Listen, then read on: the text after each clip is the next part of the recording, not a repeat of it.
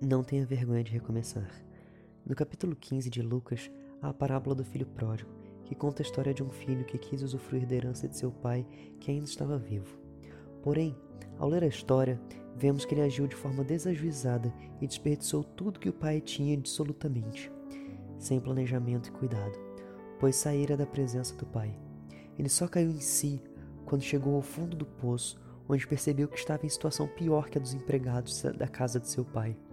Então ele decidiu voltar para a casa de seu pai, onde se conformaria em trabalhar como um dos empregados dele. Muitas vezes é mais difícil recomeçar do que começar algo novo, pois recomeçar envolve você encarar os erros do passado e tentar de novo algo que já havia sido tentado. O filho pródigo teve que fazer um esforço maior para poder voltar à casa do seu pai, pois ele não tinha saído para um passeio, mas tinha deixado tudo para trás para viver a vida da forma como ele achava ser melhor. Em nossas vidas não é diferente. Quantas vezes estamos caídos e temos medo ou vergonha de nos levantarmos e recomeçarmos a caminhar? O medo de ser julgado e não ser aceito muitas das vezes fala mais alto. Mas o que não podemos esquecer é que o Pai está na porta de casa, esperando o nosso retorno, assim como na história do filho pródigo.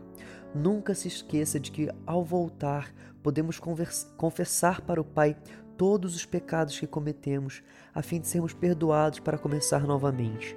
O que encobre as suas transgressões nunca prosperará, mas os que as confessa e deixa alcançará a misericórdia. Provérbios 28, 13. Não importa o quão longe de Deus você andou, por causa de Jesus Cristo, o caminho de retorno é mais curto a cruz. Não fique com vergonha, se levante e recomece a caminhar em direção àquele que te criou e te ama. Se você está com dificuldade, procure um irmão na fé que ele vai te ajudar. E assim como o filho pródigo, terá uma grande festa te esperando, e suas vestes serão trocadas de vestes vergonhosas para vestes que trazem alegria. Deus te abençoe.